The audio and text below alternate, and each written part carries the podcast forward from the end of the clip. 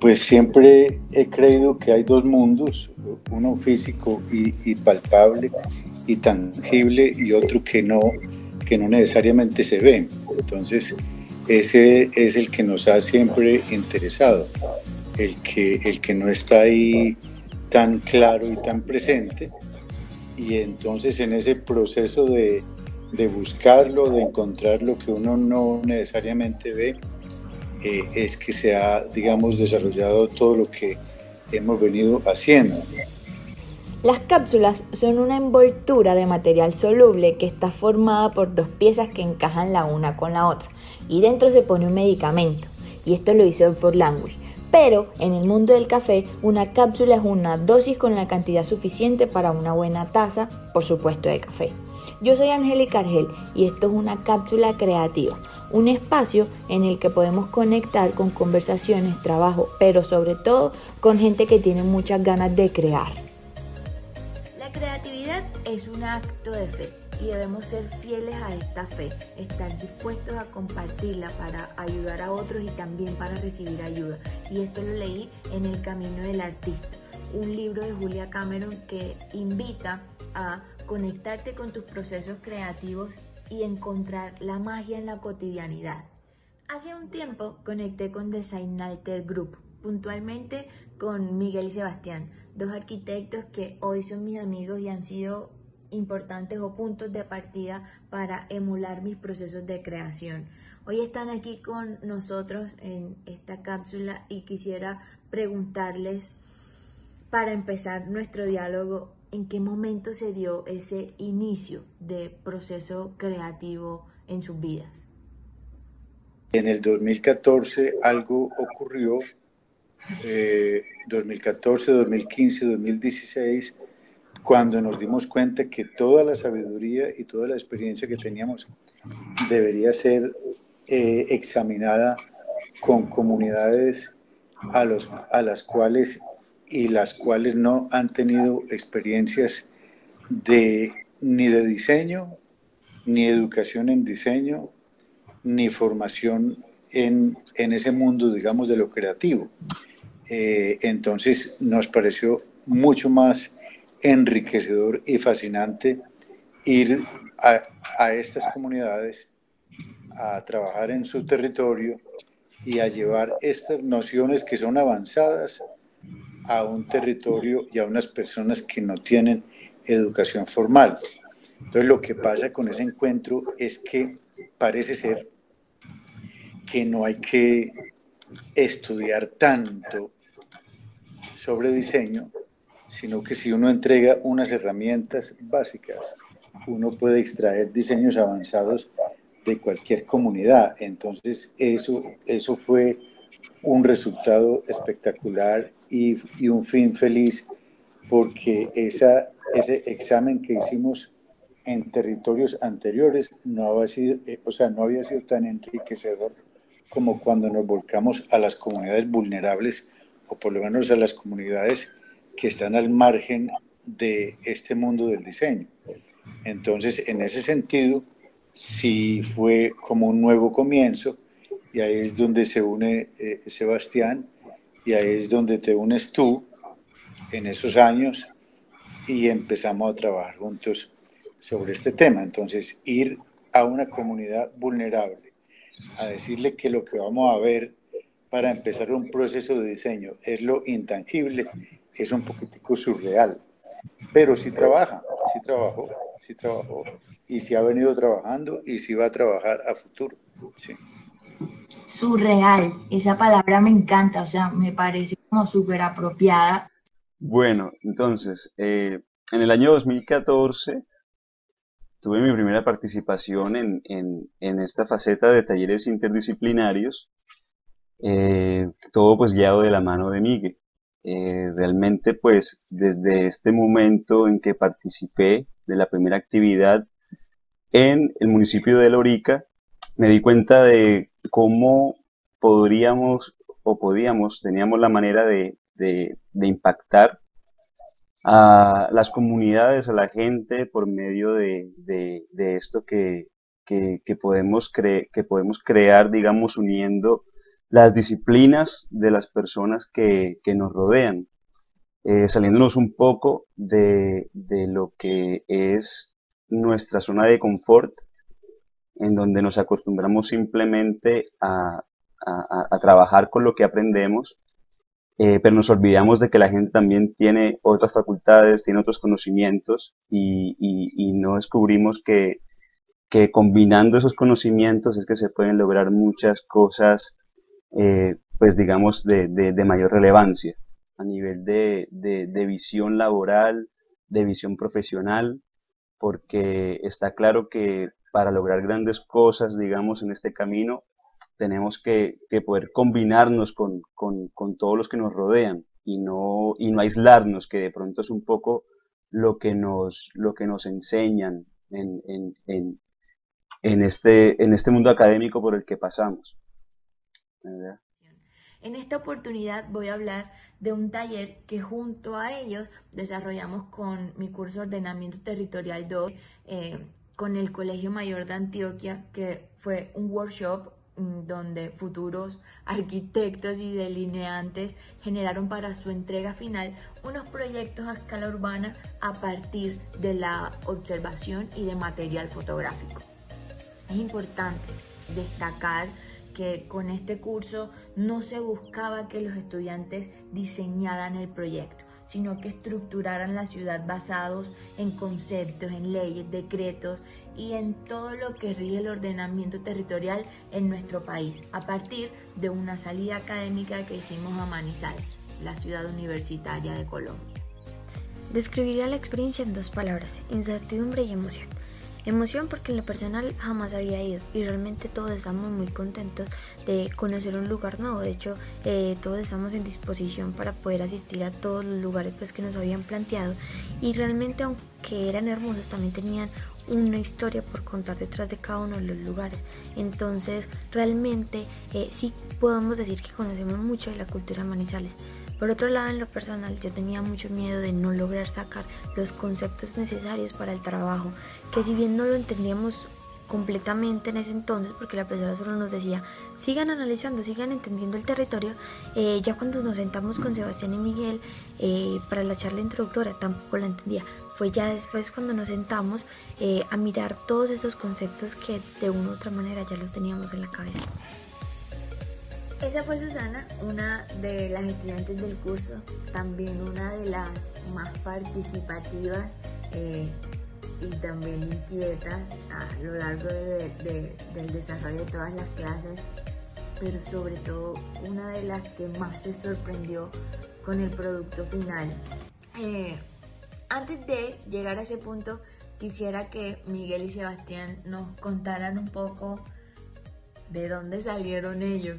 Eh, eh, nací en Manizales y allá viví muchos años hasta que me fui del país a estudiar por fuera. Mis estudios y estaban planificados en ser en arte, pero al fin resulté eh, estudiando arquitectura y después resulté dentro de la arquitectura de verdad, de verdad, estudiando fue diseño puro, diseño avanzado y procesos de diseño. Entonces, esto te lo cuento, Angélica, porque, porque después mirando para atrás, siempre me gustó eh, no necesariamente el dibujo, sino el diseño, lo estético, eh, pero no sabía, digamos, cómo llegar a él eh, formalmente o, o no había un procedimiento a través del cual yo supiera cómo llegar de 0 a 10. Entonces, eh, esa formación me colaboró mucho, me ayudó mucho.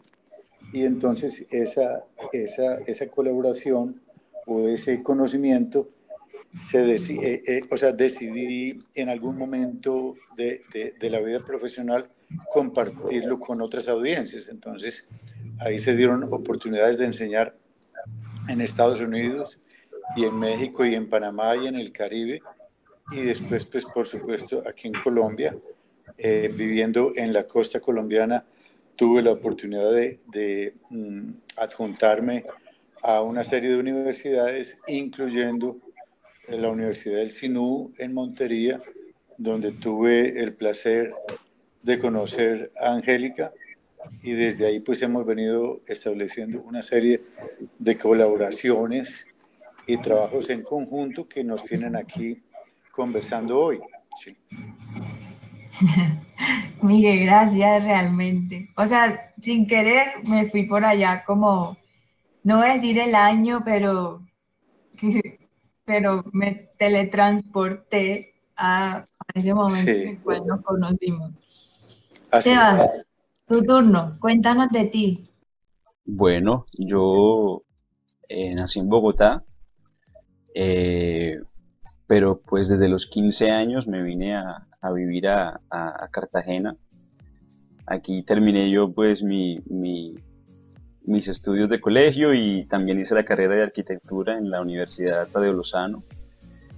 Eh, me gradué en el año 2013 y automáticamente me gradué, tuve la oportunidad de entrar a, una oficina pues de, de, arquitectura junto con los profesores que, que, me había dado taller en la universidad, eh, en donde, bueno, aquí en esta oficina pude conocer también a Migue, eh, estuvimos diseñando edificios residenciales aquí en la ciudad, varios, aproximadamente 10 en un transcurso de, de, cuatro o cinco años. Y, paralelo a esto, él me, me, brindó la confianza y me, me, abrió la puerta de conocer todo este mundo de los talleres, de, la creatividad, de cómo aplicar esto que veníamos nosotros aprendiendo en la universidad y, y, de las nociones un poco que, que manejábamos ya por, por conocer y hablar un poquito de, arte y de diseño.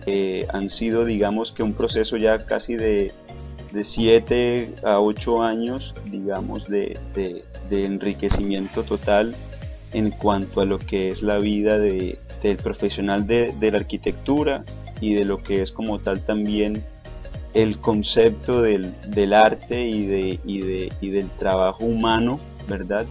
que es algo que, considero es, muy valioso en cualquier, en cualquier disciplina. Desde el arte, como decía Sebastián, mm, siendo esta como nuestra disciplina principal, tanto delineantes como arquitectos nos enfrentamos constantemente a un monstruo que se llama eh, la hoja en blanco. ¿sí? Por una parte, los primeros intentando plasmar perfectamente lo que los segundos idearon desde todas esas tecnicidades propias de la profesión.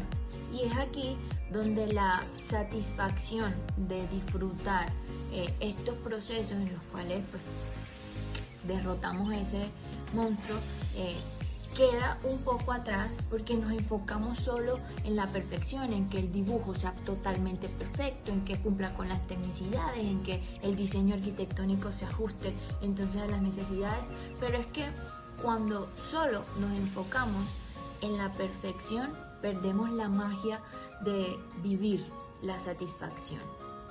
Para llegar a cada uno de los proyectos urbanos eh, de los que hemos estado hablando, realmente eh, se vivieron diferentes situaciones con el curso, empezando porque eh, no es sencillo llevar a 10 jóvenes a una ciudad totalmente diferente, a que recorran la ciudad y sin que tengan claro desde el primer momento qué es lo que van a hacer porque realmente esa fue una de las connotaciones, no decirles al final vamos a regresar a la universidad y vamos a hacer unas maquetas basándonos solamente en la observación de esas fotografías que ustedes tomaron, porque es que si se hacía así, ellos realmente iban a estar condicionados y a estar buscando la foto perfecta, olvidándose de la satisfacción que les pudo producir eh, haber recorrido Manizales casi que eh, orientado solamente por el placer de recorrerlo. Entonces realmente fue como primero llevarlos, o, sea, convencerlos de que estaríamos en Manizales todo un fin de semana, que ellos debían entonces como dejar sus actividades en stop acá en Medellín y que íbamos pues a, irnos a otra parte, eh, conseguir el permiso en la universidad, irnos por tierra, eh, es un viaje que no es corto, ¿cierto? Cumplir, adicional pues como con todos los recorridos, porque siempre sucede algo, como, como que no nos levantamos todos al mismo tiempo, o en el desayuno nos gastamos mucho más de lo que teníamos mm, destinado y entonces debíamos eh, ir acortando los espacios para cada uno de los recorridos, regresar a Medellín un domingo en la noche para al día siguiente eh, retomar todas nuestras actividades. Entonces uno se va dando cuenta que fueron situaciones, no ninguna, ninguna pues como negativa, sino todo lo contrario, pero realmente eh, cuando se logra acomodar todo esto para que eh, se genere ese producto final y todos estos, em, digamos, relatos, historias, eh, todas estas situaciones fueron haciendo que el productazo final valiera totalmente la pena. A mí ahora, pues ahorita recordando lo que pasó, lo que me pareció interesante fue que tú hiciste el viaje y regresaste a Medellín eh, con un X material, ¿cierto? Y nosotros llegamos después a Medellín y se introdujo como una capa completamente de pronto removida a el objetivo por el cual se fue de pronto a Manizales, pero lo que más me gustó fue que lo recibieron con mucha, digamos, con mucha amplitud de mente, se adaptaron al proceso ese día, digamos, del taller y resultó algo muy interesante, pero también resultó interesante es porque acudieron como a, a, o sea, se dieron cuenta de que parece ser que había una oportunidad interesante en procesar todos los insumos que trajeron de, de Manizales. Entonces, ellos se dieron cuenta de pronto también de dos cosas, que visitar otra geografía y otro territorio no quiere decir que ese sea el proceso de diseño a seguir. Es decir, uno va a Manizales, uno lo diagnostica, pero ¿por qué hacer un Manizales dentro de o sobre otro Manizales? Entonces lo que se trajo fue otra perspectiva, una capa nueva que se, que se fundió sobre las memorias esquemáticas que tenían en la cabeza y entonces eh, eh, Manizales a veces se desapareció del ejercicio y a veces apareció. Entonces esa eh, prender y apagar esas capas es una destreza que se adquiere cuando uno no se amarra al sitio. Entonces el proceso de diseño, uno puede ir a un sitio, pero uno tiene que tener el poder y la capacidad mental de cerrarlo empezar otro procedimiento totalmente removido al origen y después prender el origen y prender el proceso a ver si se juntan o no. Ellos generalmente no tienen compatibilidad cuando se juntan. Ahí es donde empieza, como dice vulgarmente, a reírse el caballo, Angélica. ¿Ok? Ahí es cuando el caballo te mira y se ríe, porque estás muerto. Ese es un momento muerto no hay ley. Ahí tú quieres ver a tu mamá, no más. ¿Entiendes? Porque estás perdido en el espacio. Entonces, el tener el coraje de seguir, porque los compañeros parece ser que están siguiendo, no necesariamente todos saben para dónde van, pero te forza a unirte al combo y continuar produciendo algo que no tiene sentido para nadie. Eso es una belleza ese, ese momento, digamos, en Medellín, después del almuerzo, después de las 2 de la tarde, hasta las 6, eso es religioso. Entonces Dios no llega en la mañana, sino en la tarde. hubo, ahora que lo dices, hubo un momento con los estudiantes que ellos decían como, profe, pero es que eh, miramos la foto, sacamos una información, ya la tenemos en el cartón, pero es que todavía no entiendo qué tenemos que hacer. Y yo, o sea, yo como, vayan con calma, o sea, disfrútense lo que están haciendo, ¿cierto? Porque yo realmente también los estaba viendo como súper temerosos y no, no eran como, o sea, como que no se dejaban fluir, ¿cierto? y además que ellos tenían la presión de que de ese, de ese momento, de ese, de ese taller, iban a salir los trabajos finales. Cuando llegamos a la universidad, eh, todos estamos tratando de recordar eh, todos los temas que habíamos visto en clase, todas las normas, eh, todos los conceptos que la profesora nos había dicho en algún momento y estábamos ya preparados para escribir algo teórico, una descripción solamente del lugar para entregar un ensayo y devolvérselo a la profesora. Pero fue completamente lo contrario, porque nos habían pedido materiales, cualquier tipo de material, el que tuviéramos en la casa, de reciclaje y de preferencia y no sabíamos cómo se relacionaba una cosa con la otra. Solo estaban Miguel y Sebastián exponiendo su punto y empezándonos a orientar a lo que realmente eh, nos recordaría lo que diseñó uno. Y no importaba en qué diseño esté uno, o si ya se graduó, o si es maestro, realmente uno siempre debería volver a esas bases, porque es donde están los conceptos y es donde salen las ideas descabelladas. Y esas ideas descabelladas resultan siendo las grandes ideas que realmente muchos en algún momento tienen. Lo más genial de todo era que en esas formas extrañas, en ese cartón doblado que habíamos hecho, que habíamos pegado y que nos pedían que sustentáramos, ahí estaba reflejado o el usuario o un lugar que conocimos o una historia que escuchamos o una conversación que tuvimos con alguien de Manizales. Entonces realmente sí tiene mucha relación a lo que hicimos, una manera muy extraña, pero tenía relación. Y lo interesante también es que cuando uno, por ejemplo, en la mente de ellos hoy, hoy, sábado por la tarde, ellos remotamente recuerdan que hicieron algo, que nunca supieron lo que hicieron, entonces quedó una nubosidad que los va a perturbar toda la vida. Eso es genial. Eso es genial. Luego de haber plasmado todas las ideas en ese cartón paja y haber sacado unas maquetas que se soportan además eh, con unos conceptos teóricos, eh, llega el momento de las exposiciones finales que es uno de mis preferidos porque a partir de la experiencia y de herramientas quizás nuevas, cada quien crea de la manera en que mejor se le da, con la que se siente más cómodo. Eh, y realmente es aquí donde se respeta la individualidad y donde se destacan las habilidades de cada uno, porque cada uno tenemos unas habilidades puntuales.